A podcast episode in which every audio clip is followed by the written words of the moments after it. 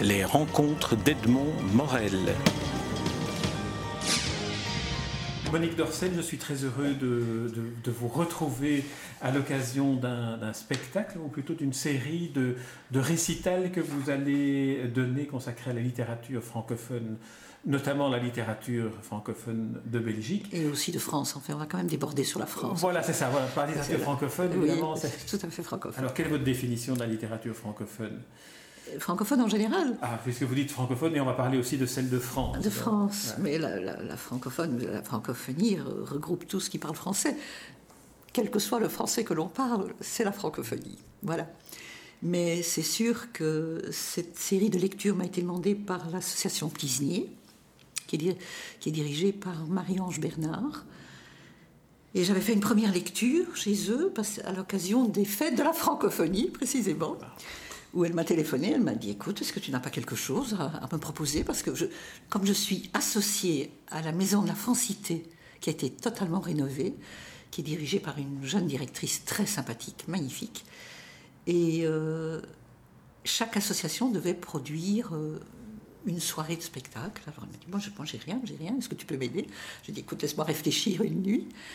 Et puis je lui ai proposé une lecture des. Ça, s'est passé en 2013 une lecture, une lecture des, de six écrivains qui nous avaient quittés en, en 2012, qui étaient six personnes que j'adorais, Jacques Parkman, Dominique Rollin, avec qui j'ai quand même une relation très très proche, François Collin, magnifique, euh, Bosquet de Torrent, Alain, que j'aime beaucoup, beaucoup, beaucoup. C'est Guy une écriture sublime.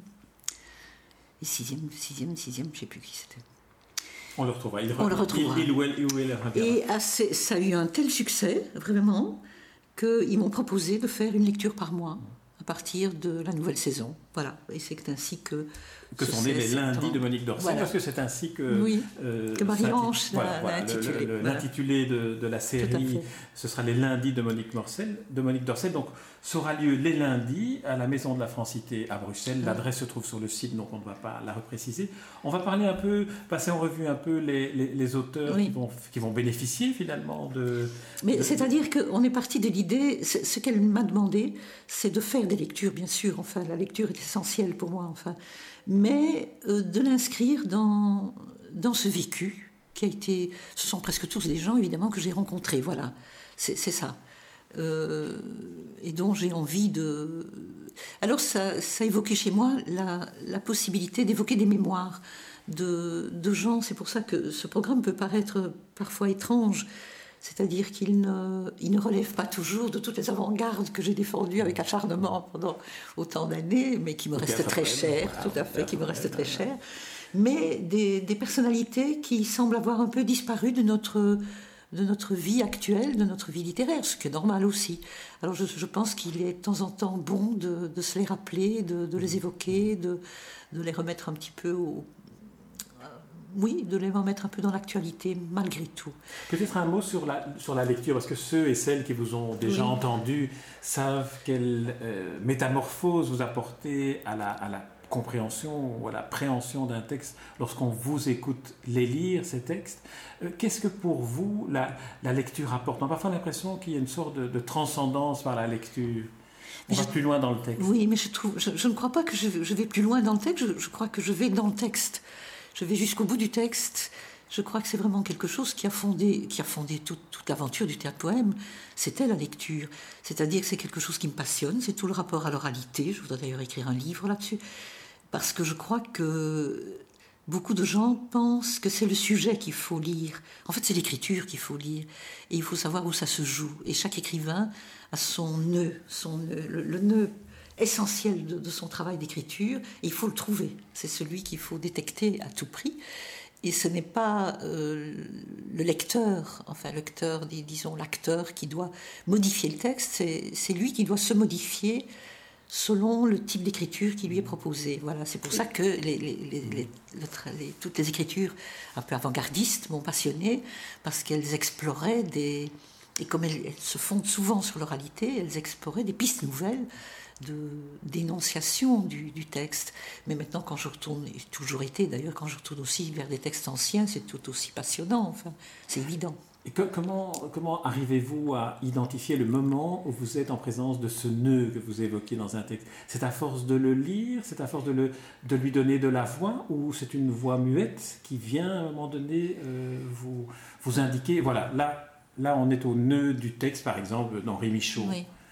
Mais pour moi, c'est d'abord toute une exploration du texte dans, tout ce qu'il dans toute l'aventure de l'écriture de l'écrivain et voir d'où ça vient, qu'est-ce qu'est-ce qui détermine vraiment les enjeux de cette écriture, qu'est-ce qu'il veut nous dire.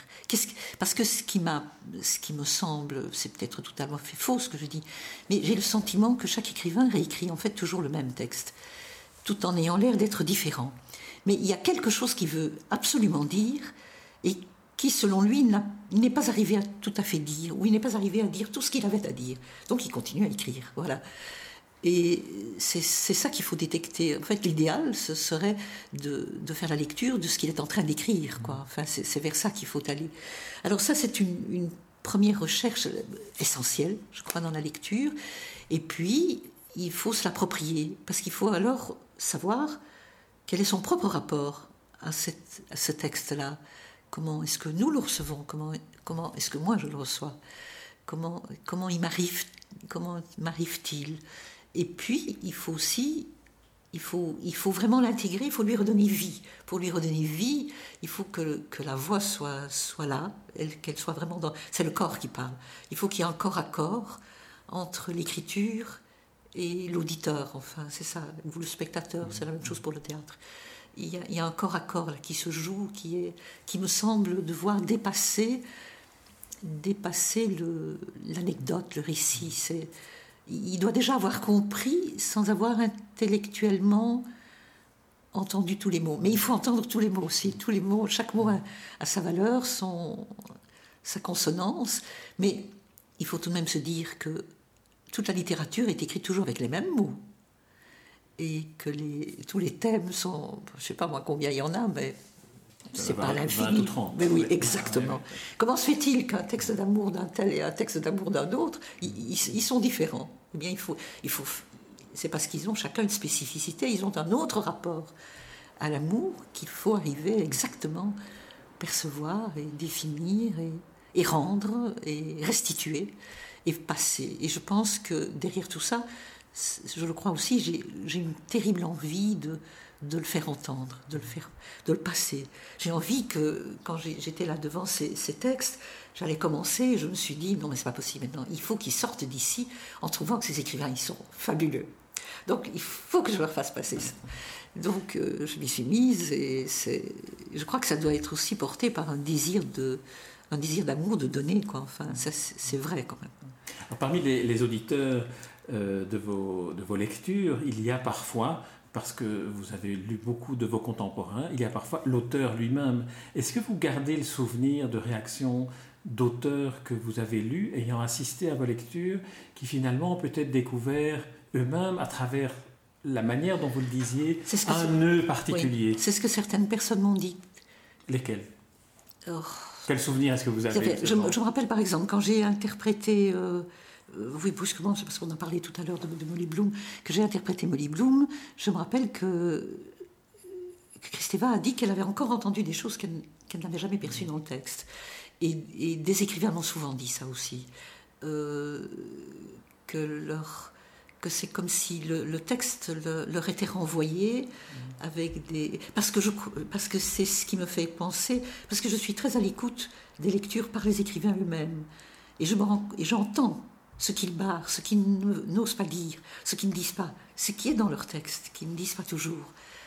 Et euh, c'est ça qui est intéressant. Enfin, j'aime énormément la confrontation avec un, écrivain. Et c'est tellement vrai que la langue, donc la langue pour moi est prioritaire dans cette aventure. Et quand je me trouve avec un auteur de langue étrangère, si nous sommes dans un rapport de partenariat et que je dois lire ses traductions, je m'arrange toujours pour que lui lise en premier la langue originale, parce que cette langue originale me donne des clés dans ma lecture euh, traduite. Et euh, parfois, il y a des textes où je ne trouve pas le nœud. Je m'acharne et je cherche. Je me dis ça.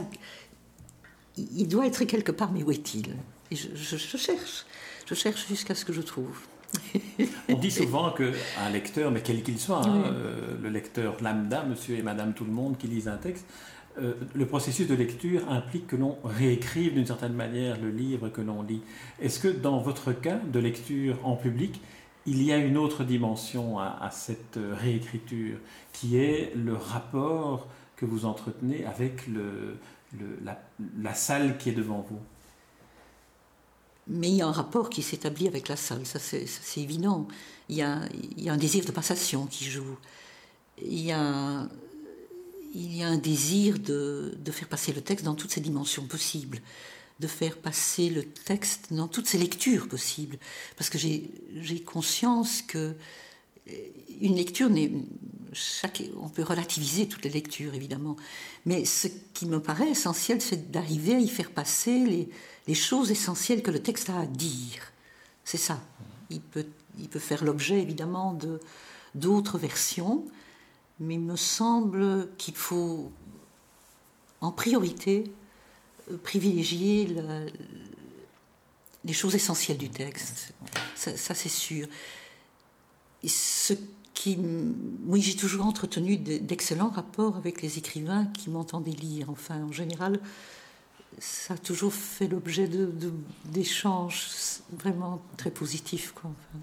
Alors on va revenir au, programme des, lundis de, Monique Dorcel, donc la saison 2013-2014. On ne va pas évoquer tous les, les, noms des auteurs, mais si vous voulez, je vais en, identifier quelques-uns et puis vous proposer euh, de, commenter la manière dont vous allez les aborder. Le premier, d'abord, le 16 septembre 2013, Henri Michaud, l'œuvre fondatrice. Oui, parce que Michaud, pour moi, a été...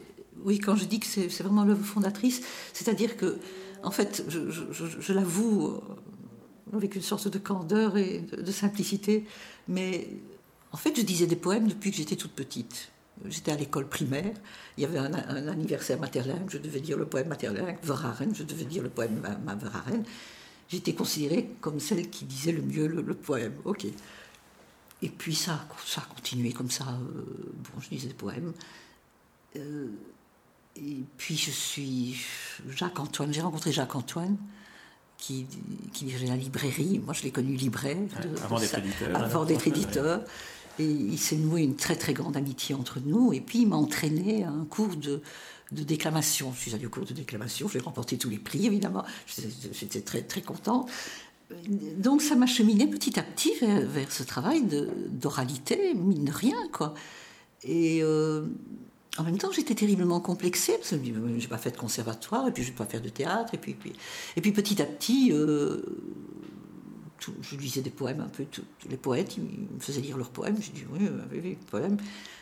Et puis j'ai passé une petite crise, et c'est à ce cours de déclamation qui était dirigé par Marcel Gillin, je n'oublierai jamais, un homme très très modeste mais magnifique, et qui m'a...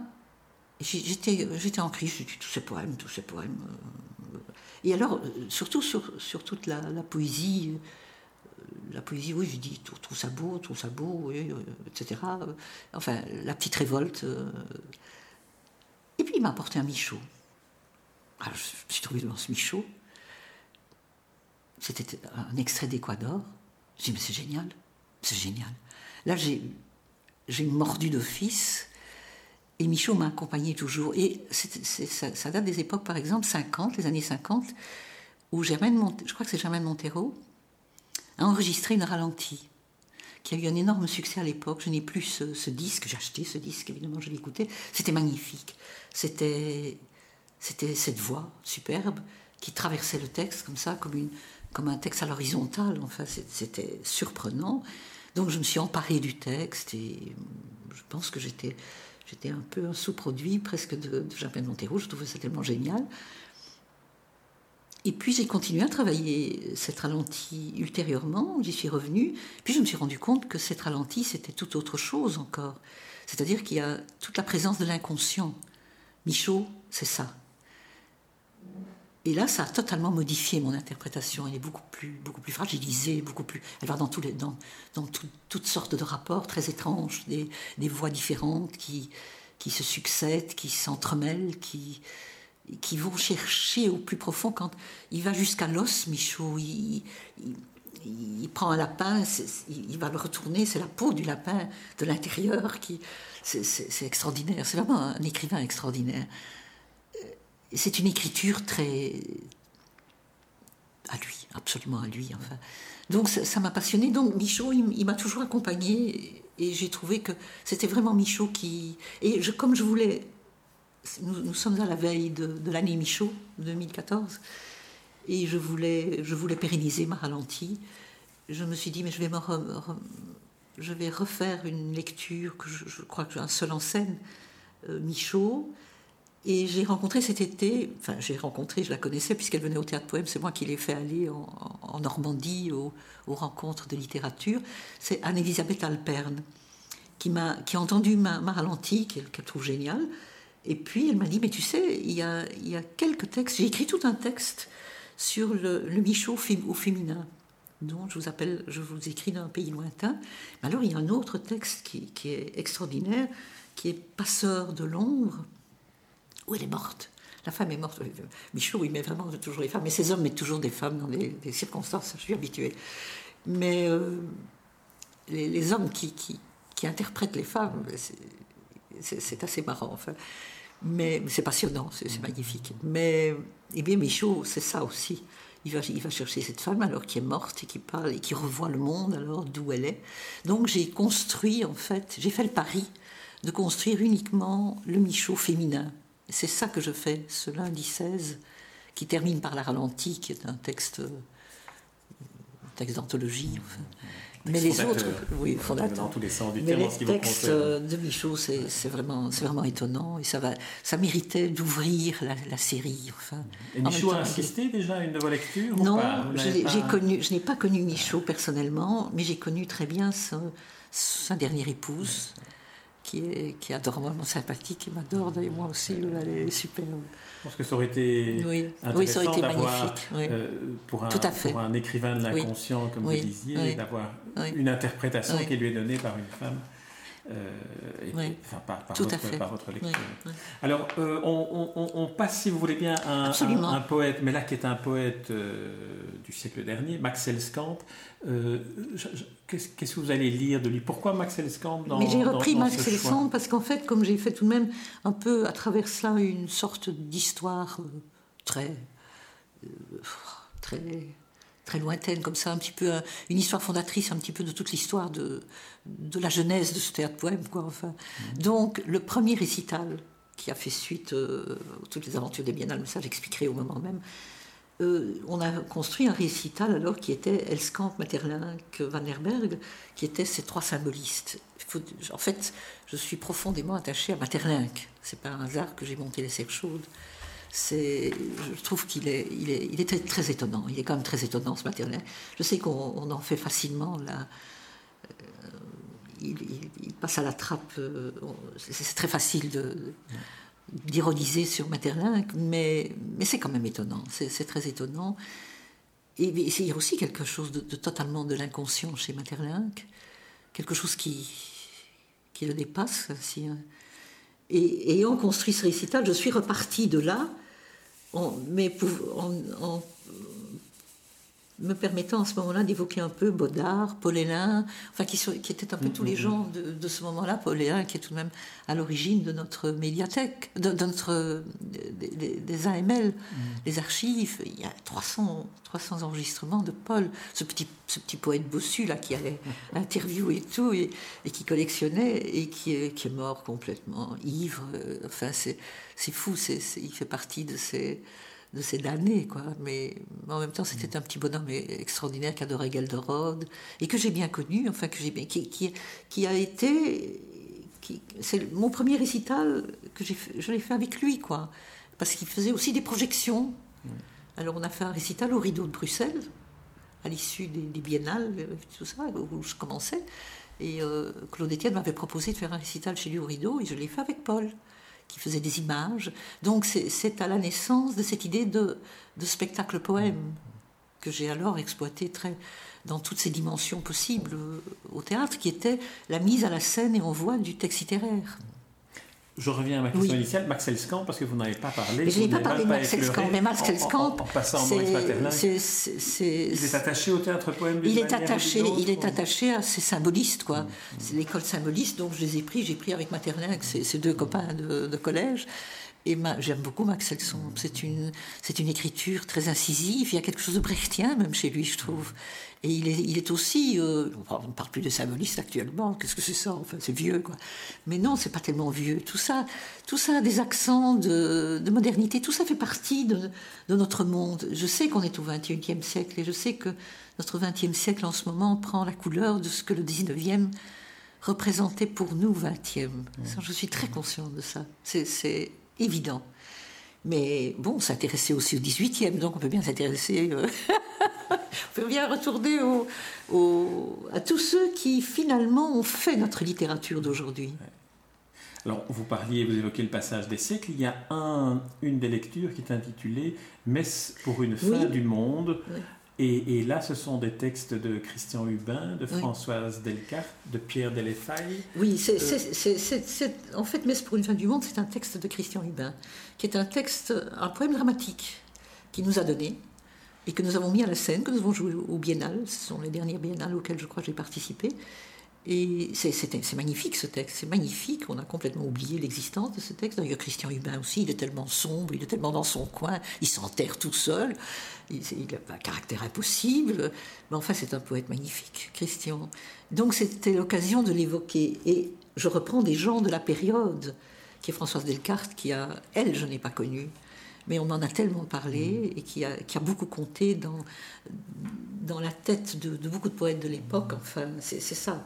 Et Pierre Delafaye, que j'ai très bien connu, qui est, je trouve aussi un, un, écrivain très passionnant, très, très intéressant, une, œuvre très, très, très riche, enfin, très riche. Mais il est évident que dans tout ça vont se mêler des Français, en fait parce que à tout cela, il y a toute une aventure française qui est déjà qui se tisse là-dedans et qui va apparaître. Ici, nous évoquons les francophones de Belgique. Tout à fait, parce que c'est mon premier projet que j'ai remis à Marie-Ange Bernard, et Marie-Ange m'a dit, mais tu sais, il n'était pas interdit de de quand même aller chez des Français. Je dis, je t'en suis reconnaissante, mais je suis très heureuse d'évoquer notre littérature. C'était un petit peu, d'autant plus que j'étais liée un peu à l'association la, Plisny, à la Maison de la Francité. J'avais le sentiment que je me devais de restituer notre propre littérature, un peu l'historique comme ça de notre littérature, mais en même temps, on va quand même un peu déborder sur, sur, tous les copains autres. Mais c'est vrai qu'on a ici une première, une, première, mouture, une première programmation. Alors, un, un, un, dernier, un dernier auteur dont on, dont on pourrait peut-être parler, ou plutôt une, une, une thématique peut-être, c'est Jean-Pierre Verhegen et l'oralité, comme ça on était parti de l'oralité et on conclurait cet entretien avec l'oralité. Oui. Là, Jean-Pierre Verhegen, on est en plus dans une invention constante d'une langue nouvelle. Oui, et il symbolise en fait, en tant que Belge, avec Clemens, parce qu'ils sont deux là, ben, non, il y en a d'autres évidemment, hein, ils ne sont plus tout seuls. Mais ce sont vraiment les premiers qui ont fait partie du, du groupe TXT, qui était un peu les satellites de tel quel. Là. Et c'est l'époque où l'oralité est prise en compte par l'écriture. C'est-à-dire qu'avant ça, bon, tous les poètes lisaient toujours leurs poèmes, ça on sait. Mais soudain, la lecture à haute voix a déterminé d'autres types d'écriture. Et c'est ce qu'a développé très très bien d'une façon. Alors c'était le théoricien de la bande, c'est Prigent. Et ça s'est développé, ça, prend vraiment une. Ça a pris une très grande dimension. On pense à un homme que, que en France. Il y, en a plein. Il y en a plein. Et c'est-à-dire que ça a déterminé. C'est tout un mouvement d'avant-garde qui s'est qui s'est constitué autour précisément de l'écriture à haute voix et qui a déterminé un autre type d'écriture que l'écriture, je vais aller à l'autre extrême qui est Bernard Noël, ça n'empêche pas qu'on lit du Bernard Noël à haute voix, mais ça ne détermine pas à ce point le type d'écriture. Et là, et alors l'intervention des langues basses, qui est aussi, qui était liée à ça. Donc une, libération sur le plan de, c'est l'écriture qui éclate du corps aussi. Le corps a beaucoup plus d'importance que dans d'autres, dans d'autres écritures, ce n'est pas occulté, c'est, dit à voix haute, c'est, développé, ça, ça entraîne, c'est, aussi un, tout autre type de production d'écriture. Et j'ai été très liée évidemment à tout ce mouvement. Je tenais, parce que nous étions les seuls, nous avons tout de même été les premiers à faire venir des gens de tel quel à Bruxelles. Enfin, c'était le scandale à l'époque. Dans le monde littéraire, c'était un remue-ménage incroyable. Et ils sont tous venus, Solers, Christeva, euh, Thibaudot, euh, Jean-Pierre Fay, enfin, ils, y ont tous passé. Et c'était quand même un, moment de théorie excessive, j'en conviens, mais qui, à mon sens, devait être pris en compte, qui ne l'était pas même à l'université. Donc, euh, ça a fait tout de même bouger des choses et c'était, ça me paraît important. Et dans tout ce mouvement, le travail de l'oralité occupe une place très très importante qui a déterminé tout un mouvement d'avant-garde qui, a traversé toutes les années la, fin et qui continue maintenant, enfin, mais qui ne continue plus avec avec ce côté, euh, ce côté un peu révolutionnaire que ça avait à l'époque. Enfin, ça, ne choque plus personne, tout le monde est habitué. Même Penka, euh, c'est pas Penka, quoi. Il est super, c'est très bien, quoi. Enfin, ça permet quand même d'évoquer aussi le rôle euh, crucial qu'a joué le théâtre poème dans la découverte. Parce qu'au moment, au moment où ces mouvements-là apparaissaient, ils étaient quand même euh, révolutionnaires et il fallait du courage pour les mettre en avant ah et, et, les défendre comme vous l'avez fait avec Émile Lang dans le théâtre poème pendant, pendant des années. Alors, on, va, on, fera un jour une, un interview uniquement consacré au théâtre poème. Mais, mais là, on va, on va arrêter ici cet, cet entretien consacré à une prochaine euh, série de lectures que vous allez donner sous le titre Texte à vivre les lundis de Monique Dorcel qui se dérouleront pendant cette saison 2013-2014 à la Maison de la Francité à Bruxelles. Et c'est une initiative de la Fondation Charles Plissier. Merci Monique Dorcel. Mais je vous remercie aussi.